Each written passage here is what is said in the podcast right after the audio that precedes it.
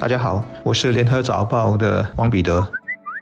各位听众，大家好，我是新民日报的朱志伟。在两天前，我国和十四个国家签订了区域全面经济伙伴关系协定，英文就叫做 Regional Comprehensive Economic Partnership，简称 RCEP。这是全世界规模最大的自由贸易协定，成员国包括十五个国家，也可以说是亚细安十国加五，加五的国家就是中国、韩国、日本。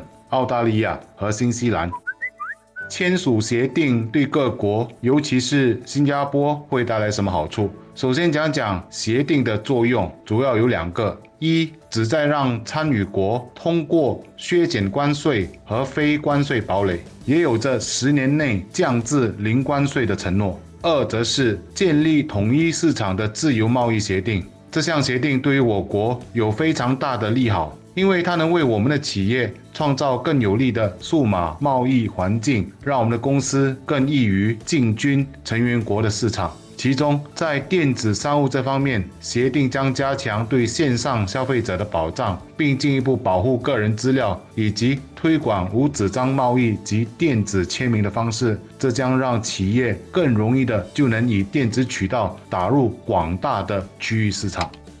我这里倒是想提几点不太和谐的看法，或者说说他下来可能面对的挑战，让大家对他的期望能稍微实际一点。首先，它不是一个门槛很高的自贸协定。大家一定听过已经签了，还在等一些国家内部批准的 CPTPP 吧？当美国还在时，这个协议叫 TPP，它的标准很高，因为奥巴马时代的美国在战略上要把中国排斥在外。后来特朗普退群，日本接过棒子主导，谈成了 CPTPP，减少了一些要求，但还是要高过啊 RCEP 的。在 RCEP 里，中国的经济体量占了一半以上。作为规则的主导者，他不可能复制 CPTPP 的版本。否则就可以直接去敲门报名参加了。我们现在看不到 RCEP 的细节，但从报道中可以知道，里头没有关于环保啦、工人权利的规定。这些我想不止中国，很多亚细安国家也满足不了。当然，RCEP 规则中也不会有关于国有企业应该怎么样或者不能怎么样啊。又比如说关于强制性技术转转移该怎么杜绝等等的白纸黑字。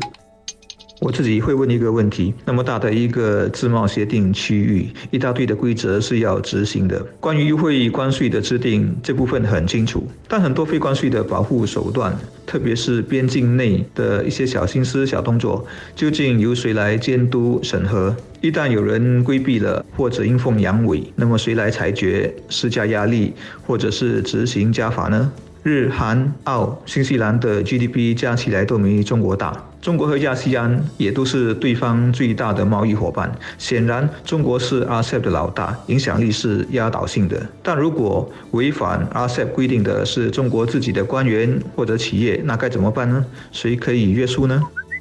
做生意的朋友除了担心租金、人工成本之外，还怕些什么？那就是货品出口到一个国家时所要征收的关税，而在这个 RCEP 的协定下，伙伴国之间将消除至少九十二八千贸易品的关税。新加坡出口也将在市场准入方面享有额外的优惠待遇。此外，伙伴国的海关程序将进一步简化，让货品更快的通关。这包括了让属于快捷管道的寄售商品以及易腐化的物品。在抵达的六个小时内就能通过。我国是一个经济仰赖出口贸易的岛国，最怕的就是单边保护主义。用比较易懂的话来说，这一次的签订就有些像为我们的中小型企业找到了减关税做生意的福地，而且这个福地还非常非常的大。对于那些有意进军或者扩展海外市场的本地商家，这是最好的消息。而对一般小市民来说，老板有生意可以做，这也就表示他们会有更多的工作机会。此外，作为消费者的我们，也将能以比较便宜的价格买到协定内国家所进口的产品，我们的消费市场也将扩大。只是要留意的一点是，出售类似产品的本地企业也需做好准备，面对挑战。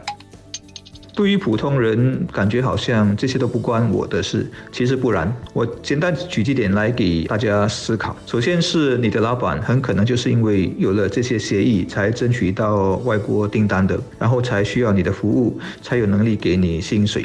第二就是物价的好处，我的感受很深刻。记得年轻时买家具，外国入口的选择是很少的，找到喜欢的也一定价格很贵。但现在因为全球化，因为自贸协定很多，虽然生活水平是提高了，入口家具价格反而没那么吓人。其实吃的穿的也是这样。阿塞如果付诸实施，我想这样的好处还会延续下去。最后再说一点，至少六十五八线的服务领域会开放，这意味着你以后的东家。或者接的工作更可能是来自国外。反过来，别国的服务供应商也可以更轻易的来抢你的合同。我特别要告诉年轻人，你会英语，你的外国同行也会。但如果你要拿外国的合同，你的中文啊、马来文啊、日文啊、韩文啊等等外语够用吗？我想这个影响是全面和深远的，大家不应该掉以轻心。